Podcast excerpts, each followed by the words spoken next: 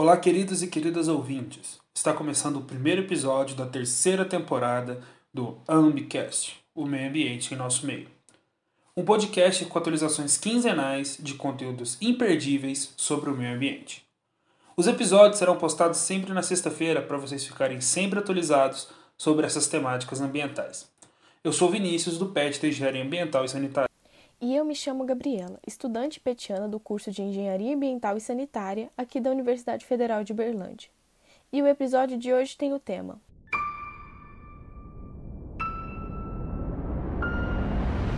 Dietas sustentáveis.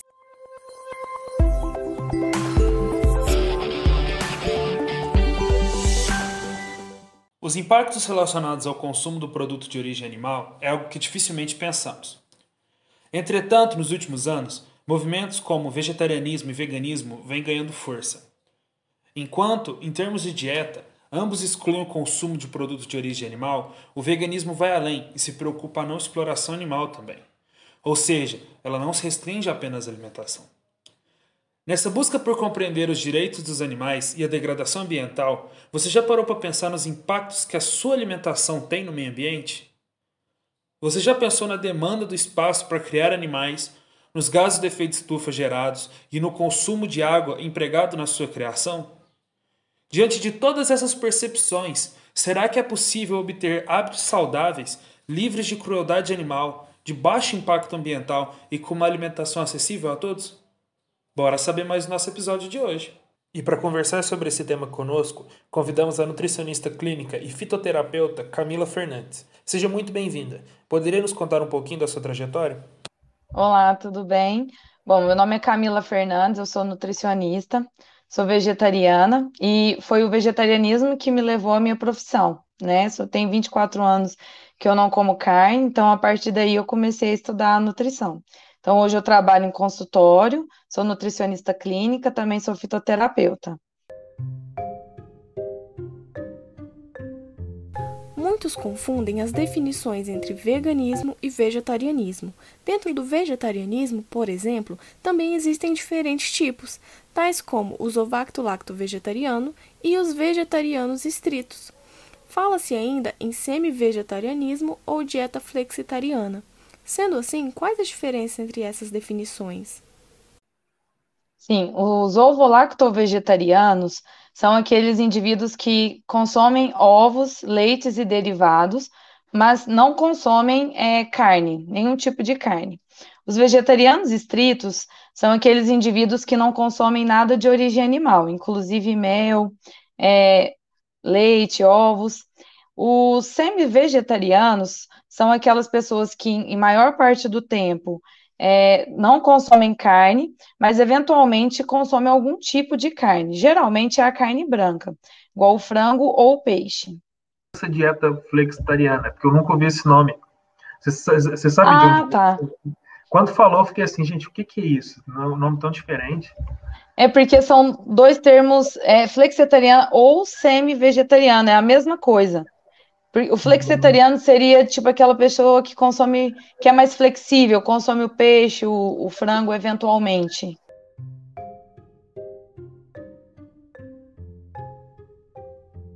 O consumo de carne está ligado a vários impactos ambientais. Dentre eles temos o desmatamento e o uso do solo para agricultura. No Brasil, a maior parte da área desmatada é utilizada como pasto. O restante é explorado para plantações e produção de rações.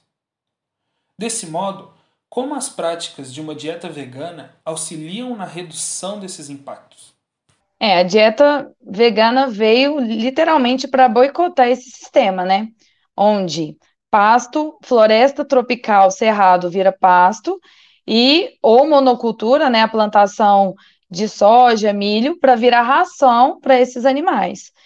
Então, se todos esses grãos fossem utilizados diretamente na alimentação de seres humanos, essa produção seria não, não necessitaria ser tão elevada e não necessitaria de tantas áreas para ser cultivadas. Então, sobraria mais espaço para os nossos ecossistemas naturais. Uma coisa que, é, que eu, a, gente vai, a gente vai conversando aqui, apareceu muito essa variedade de opções que tem. Que por exemplo, pela própria primeira pergunta, a gente consegue ver que existe pessoas que são de certa forma vegetarianos, que conseguem entender é, essa pegada de evitar de comer a carne, mas tem uns que são mais extremos e outros que não. Eu acho que isso pode até funcionar como uma etapa, né? A gente pode ir reduzindo, reduzindo, reduzindo até evoluir para o vegetarianismo, e às vezes, quem sabe, até um veganismo, né? Isso. Geralmente o, o, vegetarianismo ele vem em etapas mesmo, onde a pessoa vai se tornando ovo-lacto-vegetariana, ou, ou vem de um flexitariano e vai para o ovo-lacto, de repente as questões são tão impactantes, são tão fortes, que acaba que ele se torna um vegetariano estrito. Que foi mais, basicamente o que aconteceu comigo. Eu fui 22 anos ovo-lacto e hoje vivo uma alimentação estrita. E, e, é bom, eu gosto muito, eu acho muito interessante isso também, porque pela, justamente por ter várias opções, de certa forma, para a gente seguir, tanto do mais devagar quanto mais radical, facilita para a gente poder quebrar esse sistema que está tendo é, com, a, com essa dieta vegana. A gente vai conseguir reduzir esses impactos. Então, eu acho bem interessante é, ver que não é por falta de opções. Isso. Exatamente, até porque a alimentação vegetariana ela é, ela é completa, ela é enorme. Então, quando você tira, digamos, entre aspas, o alimento principal do prato, que seria a carne, você precisa buscar novas alternativas, né, para colocar outro alimento ali naquele lugar. Então, onde você vê como a dieta é rica, como os grãos são gostosos, são diversos. Então, isso é muito legal. Sim, não, eu acho também muito interessante, igual estava falando, é, da exploração da, do solo. Como eu não sou vegetariana, né, eu não entendo muito dessas questões, né, a gente tá, às vezes não se aprofunda bastante.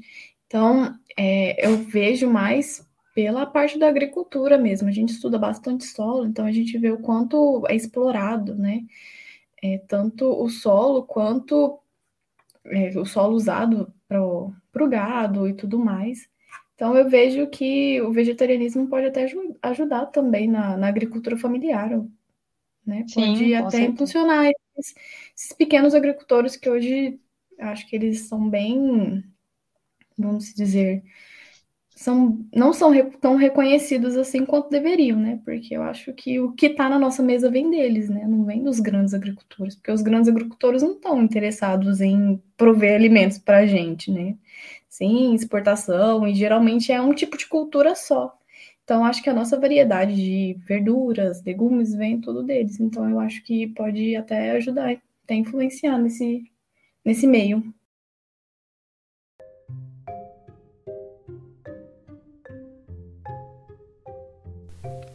Agropecuária tem sido uma grande vilã nas questões hídricas no mundo. Pesquisas realizadas pela ONG internacional Water Footprint Network apontam que a produção de carne bovina gasta aproximadamente 15 mil litros de água por quilo de alimento e a produção de ovos 3 mil litros. Sendo assim, dentre as práticas individuais de economia de água, como fechar a torneira ou reduzir o tempo de banho, a adoção do veganismo seria também uma opção? Sim, a, a adoção do veganismo é a opção que mais vai economizar água. Veja bem, é, para produzir um quilo de carne, exige em média 15 mil litros de água. Então, é muita coisa. Essa água, ela vem também da irrigação, né, da, da soja, do milho, que vai virar ração, vem da produção do próprio animal. Então, o consumo de carne e derivados demanda uma grande área de produção contudo, afeta diretamente no desperdício desses recursos naturais. Eu fiquei surpreso. 15 mil, 15 é, mil litros é muita coisa, né? Jesus. É. Então, é um... você desligar a torneira é um ato bem pequenininho, perto de um quilo de carne que às vezes come um churrasco. Sim, a gente tem um professor, né, não vou citar nomes, que realmente falava que é, comparado com a agricultura que a gente leva no Brasil atualmente, é lógico que tomar banhos reduzidos, fechar a torneira quando a gente né, não, estiver escovando os dentes, por exemplo, é algo que ajuda, mas não tem um. Talvez em grande escala, né? Com muita gente fazendo, talvez, mas não é algo que individualmente tem um grande impacto. Então, é, realmente, é, a agricultura no Brasil ela é muito devastadora. Eles não têm muito. É, eles não têm consciência, né? Nem da água, nem do solo, desmata e tá tudo bem, parece. É, uma coisa que eu vi muito tempo atrás, acho que foi um professor de história que me disse, é que o Brasil foi construído, o Brasil ele foi construído né, é, no momento de exploração em que tudo era infinito, de certa forma. Tanto que eles levavam para o Brasil, levavam ouro e estava nem aí, porque, porque vai ter mais.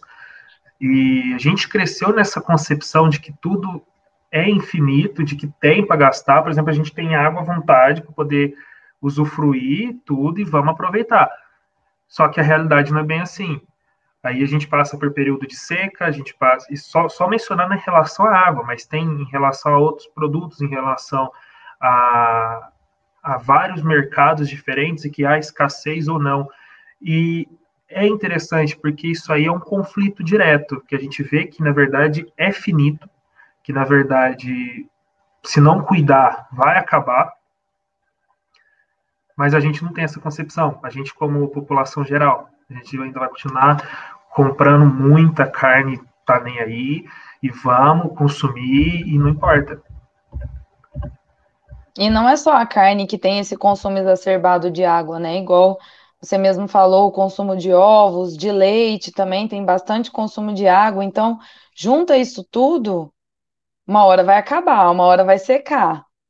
A conta chega. Sim, é verdade. Muito, muitos alimentos, né? Praticamente todos os alimentos têm água. Bom, a gente. Não, tudo tem água, né? Até os produtos tudo usa água. Então a gente também exporta muita água.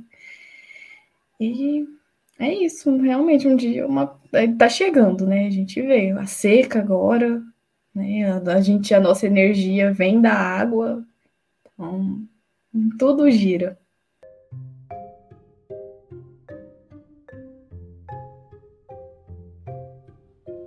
No Brasil, a emissão de gases do efeito estufa está diretamente relacionada ao desmatamento para a expansão de áreas de pastagem e produção de grãos. Nesse sentido, a adoção de dietas mais pautadas no consumo de alimentos de origem vegetal poderia contribuir para a redução dessas emissões? E de que forma isso se daria? Sim, no Brasil, o desmatamento é responsável por mais de 40% das emissões dos gases de efeito estufa, né? Então, a perda de, da vegetação faz com que o planeta absorva cada vez menos CO2 em excesso, e aí a criação de animais também produz o metano, né? Que é um gás que é fruto do processo digestivo de bois, ovinos e caprinos. Então, hoje no mundo, imagina, nós temos mais de 50 bilhões de animais para abate. Então, isso contribui para que é, para contribuir para a destruição de mais florestas, extinção né, dessas espécies que moram nessas florestas, desgaste e erosão do solo, dentre outras ameaças. Então, assim, para vocês terem uma ideia, um quilo de carne precisa de aproximadamente de 5 a 10 quilos de vegetais. Então, nós poderíamos pegar esses vegetais e nós mesmos consumir de 5 a 10 quilos. Os vegetais, eles são fontes de fibras, então eles dão saciedade. Então, a, acaba que nós precisamos consumir menos comparado a um quilo de carne. Então, é interessante fazer essa troca da proteína animal pela proteína vegetal, que as leguminosas, os feijões, os grãos de bicos, a soja, os cereais como aveia, quinoa, o arroz integral, o amaranto, eles fazem essa substituição muito bem a, a junção desses dois, nós temos todos os aminoácidos que a gente precisa. Então, a gente não precisa de carne para sobreviver. Então, acho interessante fazer essa troca. A gente fez um episódio é, na temporada passada. Ele era sobre, falava sobre carne e carbono neutro. É um tema bem interessante, porque ele aborda, ele é um, o Brasil é um pouco pioneiro nessa, é pioneiro nessa, nessa relação, e que significa que é uma produção de carne em que vai minimizar a poluição de carbono ou emissão por efeito estufa. É bastante interessante porque, conforme vai fazendo, eles vão fazer uma medida de é, plantação de árvores para neutralizar, de certa forma, que esse é o intuito, neutralizar essa emissão. Mas é, o que a gente acaba, depois que a gente vai lendo e tudo, isso é, é uma medida paliativa, né? É só para cancelar aqui. Não vou piorar a situação, mas não vou melhorar também. É, é, uma, é uma medida que só serve para tapar o buraco, de certa forma. É boa? É boa. É melhor do que não ter nada. Mas, ainda assim, é, é ruim. Agora, por exemplo, essa, se a gente fosse adaptar para uma dieta mais de origem vegetal, a gente poderia ser mais produtivo do que negativo. A gente pode, às vezes, estar mais ajudando o efeito estufa do que atrapalhando ele ou neutralizando. Então, eu acho muito interessante é, ver isso, né? Com certeza. Com certeza. Igual você falou, é, tá tapando um buraco que já está feito. Então, nós precisamos estudar isso, minimizar, e a população precisa ter consciência disso. E isso tem, o vegetarianismo, ele tem crescido bastante, isso é muito bom. Então, as pessoas, hoje eu percebo que estão tendo mais consciência em relação a isso, a alimentação.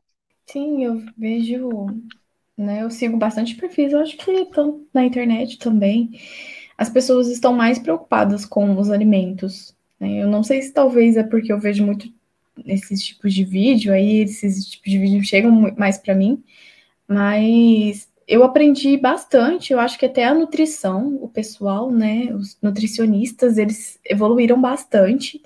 Então, eles estão conseguindo passar isso para a gente de uma forma muito mais acessível. Então, eu, por exemplo, que estudo engenharia ambiental, não tenho, não tenho nada a ver, né? A gente não tem tanto contato com, com essa área.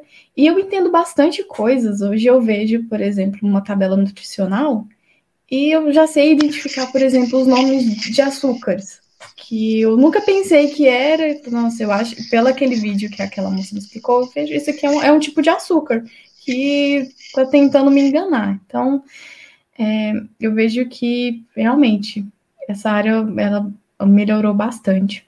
E, eu, e a, tanto a minha quanto a relação com o, a alimentação, os alimentos também está evoluindo.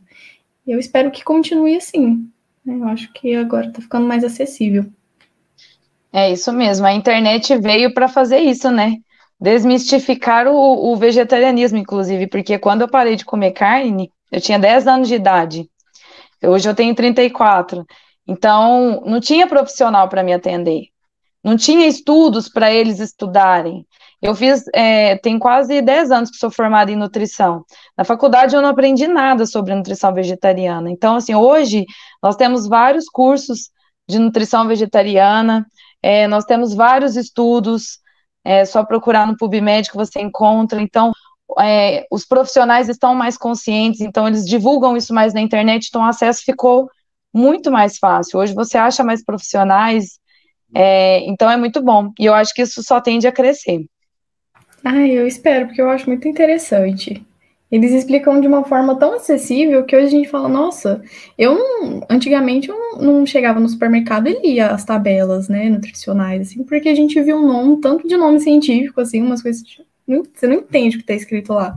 Aí hoje eles colocam aqueles vídeos rapidinho, assim, eles já te explicam. Então, sim, ficou bem acessível. Eu vejo muita coisa do, do vegetarianismo também. Eu sigo é, vários perfis de, de, criancinhas fazendo receitas veganas. Eu, gente, é uma gracinha.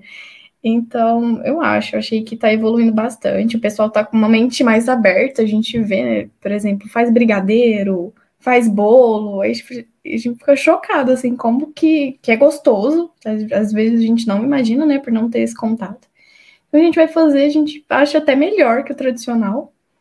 Então, tá muito interessante. Estou gostando bastante desse, desse novo contexto. É, e é, e é a, na verdade, a gente tenta fazer, a gente não, né? A indústria vegetariana, vegana tenta fazer com que o, os rótulos fiquem realmente mais acessíveis.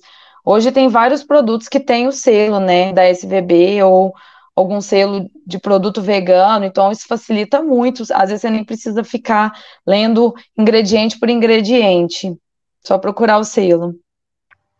A gente está tá comentando essa questão de como está tá sendo mais acessível, de certa forma, mas o contato ainda é muito difícil. Eu penso, eu, por exemplo, eu, eu por exemplo, não tinha tanto contato com vegetarianismo e veganismo até eu entrar na minha faculdade, porque minha faculdade é mais voltada para ambiental, então já tem mais pessoas nesse clima e conseguiram me jogar um pouco para esse lado. Mas eu, por exemplo, venho de uma família onde carne era todo final de semana de churrasco, assim, muita coisa mesmo. Então, é era um choque. Foi um choque o meu primeiro contato quando eu vi assim, ah, é possível. É possível não precisar. Que antes eu não, não, não via. Antes eu falava assim, eu preciso disso, preciso comer carne também, gente. Eu vim da minha família, minha família me ensinou que tem que comer carne, eu vou comer carne. Essa era a minha cabeça. E se eu não tivesse entrado na ambiental, na engenharia ambiental, eu não teria esse contato, então eu continuaria muito mais, muito pior do que eu poderia estar. E aí que vem a minha, o que seria a minha pergunta, porque eu não vejo muito esse contato, apesar que a Gabi falou, a internet ajudou muito, mas, por exemplo, nas escolas, eu não vejo muito alguém comentando muito isso nas escolas, não vejo professores passando uma educação sobre é, valor nutritivo das coisas, sobre ensinando que carne beleza, tem lados positivos, mas tem muitos negativos. Acaba que não tem tanto esse contato. E eu acho que essa educação é, fundamental, né? É, eu acho que a criança é a base, né? Elas vão ser o nosso futuro. Então, é importante fazer essa educação com as crianças, educação nutricional, mostrar para elas é, o valor dos, dos alimentos, dos nutrientes. Só que o problema que barra é porque os professores às vezes também não tiveram contato assim como você, porque a carne ela é um consumo cultural, não é que ela é necessário. Nós crescemos numa sociedade carnívora, então isso vem mudando. Igual, igual eu falei para vocês, tem 24 anos que eu não como carne e eu tô vendo isso desde, desde, desde 10 anos de idade até hoje, mudou muito, mas ainda tem muito para mudar. A SVB, que é a Sociedade Vegetariana Brasileira, tem alguns projetos nas escolas, né? Fazer merendas veganas para as crianças, para elas experimentarem novos sabores, treinamentos com merendeiras. Então, assim, tem pessoas fazendo acontecer, mas eu ainda acho que tem que melhorar muito. Inclusive a cabeça da população, né? Dos professores. Eles precisam também desse conhecimento.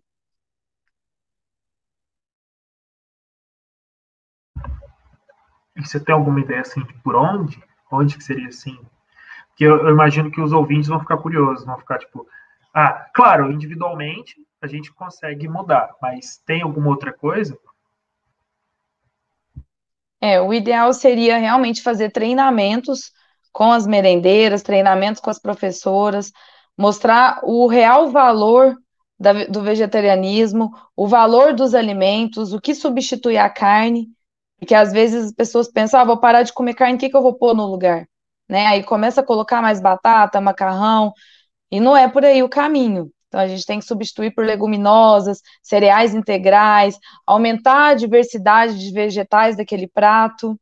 Então, realmente é um treinamento. Às vezes entrar com um projeto na prefeitura, se for uma escola municipal, um projeto para uma escola particular, eu tenho tentado fazer isso em escolas particulares onde eu tenho algum contato, mas é um, é um caminho mais de formiguinha.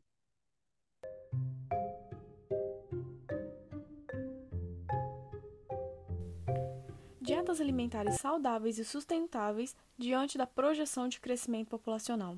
As projeções apontam que em 2050 a Terra terá cerca de 10 bilhões de habitantes. Assim, o crescimento populacional aliado ao sistema alimentar atual, que tem grande produção e consumo de alimentos de origem animal, acabará por se tornar insustentável a longo prazo.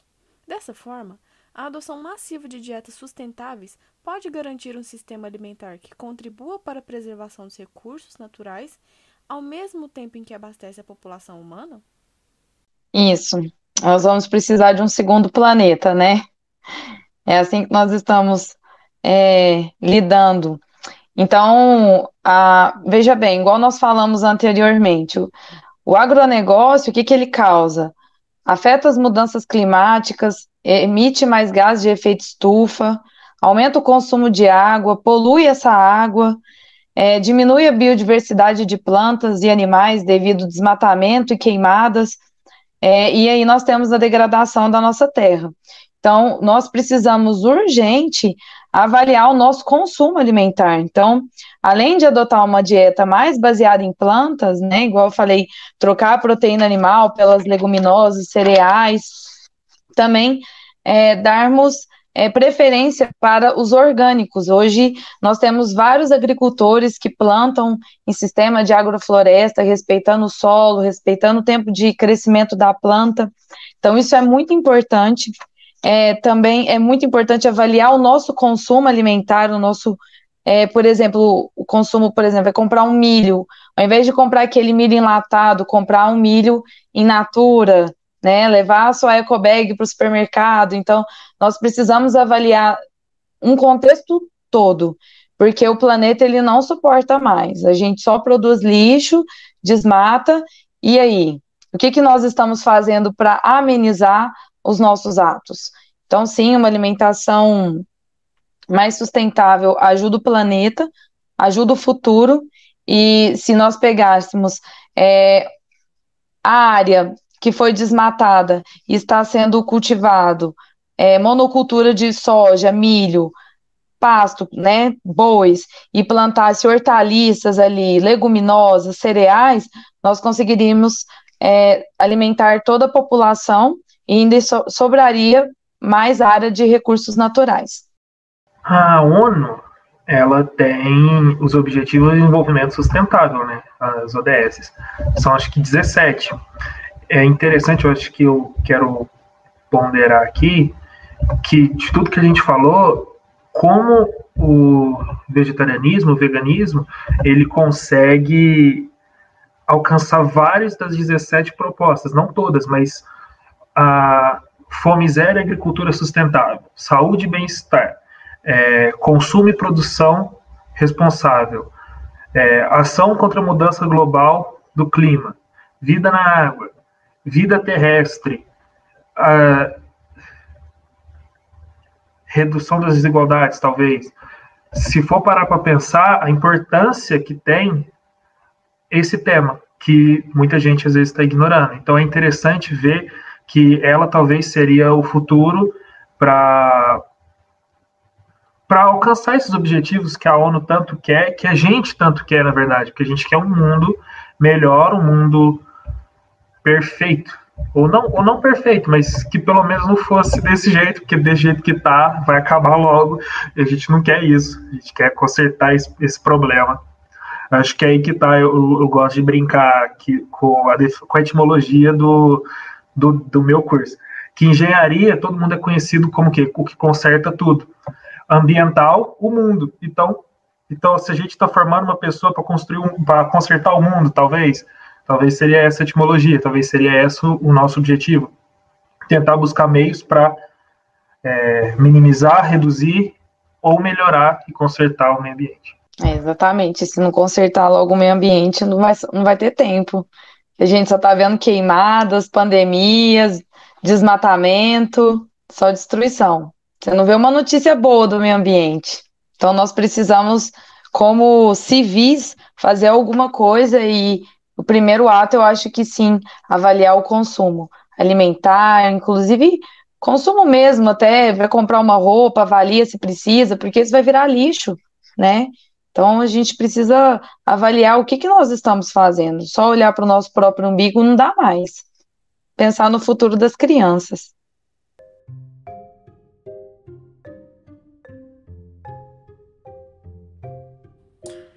E agora está começando um novo quadro intitulado Ambicast Responde.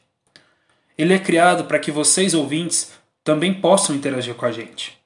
Antes das nossas gravações, soltaremos no Instagram um espaço para perguntas relacionadas aos temas. Então não percam a oportunidade e segue a gente lá no Instagram, é @ambicast. Lá vocês estarão por dentro das novidades e poderão participar com a gente. Também contamos com mais uma novidade. Temos uma conta no Twitter. E vocês também podem participar por lá. É ambi_cast. Sigam a gente lá e aproveitem que lá tem conteúdos exclusivos para vocês. A nossa primeira pergunta é de Alice Evaristo. E essa é talvez uma pergunta que eu estava segurando para falar, mas eu li ela e falei assim: não, vou esperar então chegar. Que ela fala: Como é o processo para se tornar vegano, para aderir o veganismo para sua vida? É muito difícil? Precisa de algum acompanhamento médico? E é muito caro ter esse estilo de vida? Que eu acho que é o que a gente mais ouve, né? Eu não sei nem se isso é um mito, que dessa questão do custo-benefício. É muito caro? É difícil ter? Não, não é caro ser vegano. Vou fazer uma analogia, como eu falei para vocês, na nossa troca pela. A gente troca a carne pelas leguminosas. Então, vamos lá, um quilo de carne tem é, custa em torno de 40 reais. Um quilo de feijão é de 8 a 10 reais. Então, olha a diferença, não é caro. O que é caro no veganismo, que criou esse mito, são os produtos alimentícios veganos, né? Então, um queijo vegano às vezes vai ser mais caro, mas você não precisa consumir isso, né? A alimentação vegetariana é baseada em plantas, em cereais, leguminosas, hortaliças, frutas, oleaginosas, que são os grupos das castanhas, sementes. Então, não precisa comer esses produtos industrializados veganos, que são os caros. Então, ser vegano não é caro. Para, aderir a esse estilo de vida também não é difícil que eu aconselho é você buscar informação para que para que esse estilo de vida tenha motivo, entendeu? Então, assim, se é um motivo ambiental, se é um motivo é, das pessoas, saúde, animais, mas é importante ter um motivo para você não se perder no processo. E ele é lindo, porque quando você se torna vegano, é, você olha com outros olhos para o planeta, com outros olhos os animais, você abre a sua mente para alimentação. Então, você, como eu disse anteriormente, você tirou, entre aspas, o prato principal, então você precisa ir para a cozinha, experimentar uma torta vegetariana, um hambúrguerzinho, um bolinho, e você descobre novos sabores. Então, o processo ele é lindo. E ajuda profissional seria bom, mas hoje nós temos a internet que tem várias informações sobre alimentação vegetariana, inclusive a SVB, a Sociedade Vegetariana Brasileira, é, disponibiliza na internet vários e-books sobre alimentação vegetariana para adultos, crianças, gestantes, então vale a pena é, procurar na internet. Perguntas da Ana Júlia. Segunda Sem Carne é um movimento válido? Como desmistificar o movimento vegano? Quais são os limites do vegetarianismo dieta e o vegetarianismo barra veganismo estilo de vida? Sim, o movimento sem carne é um movimento é, enorme, ele é super válido. Inclusive, eu indico para os meus pacientes que estão na transição né, para o vegetarianismo fazer é, a segunda sem carne e evoluindo para segunda e quarta, segunda, quarta e sexta. É, um dia que você, que você fica sem comer carne, você já ajuda as pessoas, né? Ajuda a sua saúde, ajuda o planeta, né? Igual nós conversamos, ajuda é, na economia de água. Então é um movimento que vale a pena. E igual eu falei, se quiser fazer a segunda e quarta, também é super válido. É, sobre desmistificar o movimento, é buscar informações e fazer novas receitas, porque vocês vão ver que a partir do momento que vocês começam a experimentar a culinária vegana, vocês vão ver que é tão saborosa quanto a culinária onívora. Então, eu acho que é começar. Começar a ler mais sobre o assunto, começar a experimentar mais alimentos e os limites da dieta do vegetarianismo, não, não tem limite. É, vou fazer a pergunta da Maria Eduarda Cunha. Veganos falam muito sobre crueldade animal, mas se eles forem a uma fazenda no qual tem ovos caipiras de galinha que vivem soltas, eles poderiam comer? Se, por exemplo, o mundo deixasse o agronegócio e a exploração exacerbada do planeta, os veganos vegetarianos voltariam a comer carne? A questão é em si a crueldade animal e do planeta? Bom, sobre essa questão dos ovos, eu não comeria, mas com certeza seria melhor comer um ovo de uma galinha solta, que é caipira, que está ciscando, está andando, do que uma galinha que é criada em gaiola, em criação intensiva, onde ela fica presa numa gaiola pequenininha com mais três galinhas botando o dia inteiro.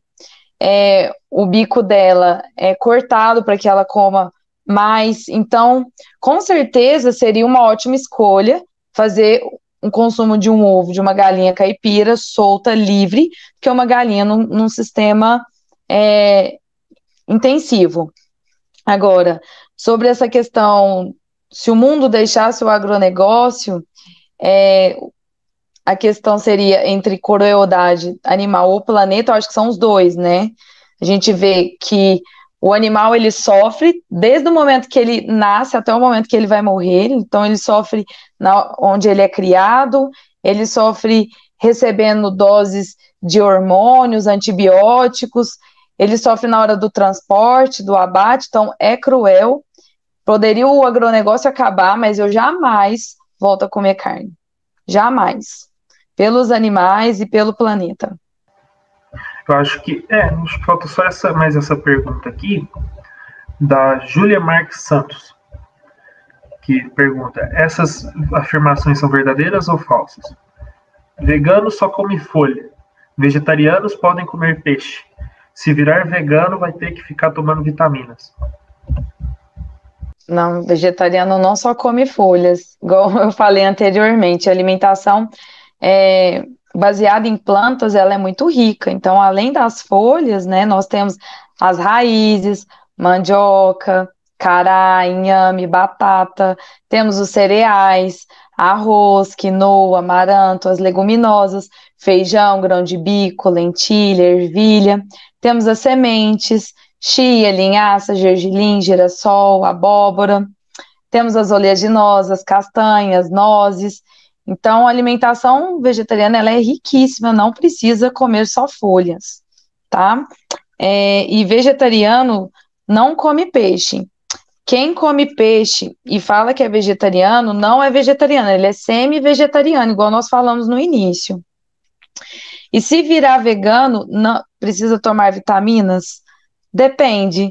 Não só vegetarianos precisam tomar vitaminas, tá, gente? Eu atendo pacientes onívoros também, que o tempo todo estou suplementando B12, ferro, zinco, vitamina D, cálcio. Então, isso depende da alimentação de cada um. E aí a gente só avalia se precisa ou não de suplementação em cima de exames de sangue. É, você tinha comentado, acho que na, na primeira pergunta que eu fiz, da Alicia, é, que você comentou sobre a internet, sobre os sites, que tem sites que, que falam de receitas, que mostram um pouco mais esse estilo de vida. Então, é, teria como você passar para a gente, para a gente divulgar, porque eu acho que é, é, do mesmo jeito que existem sites que ajudam, existem sites que prejudicam, porque infelizmente a internet tem esses dois lados, né? Então é bom a gente tentar guiar para o lado positivo porque senão pode criar mais pessoas que pode ter deficiência é, e precisar tomar suplementar, suplementação proteica ou, ou tomar vitamina. Então, acho interessante trazer sites de confiança para a gente poder divulgar para os outros. É a importância de, de se informar, né? Isso, o site que eu falei é da Sociedade Vegetariana Brasileira, que é um órgão muito sério, né? Nós temos é, um.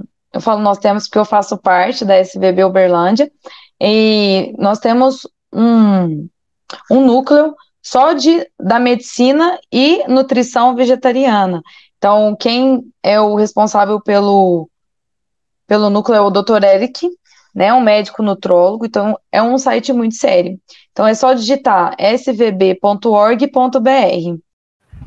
Certinho. Muito obrigada, Camila.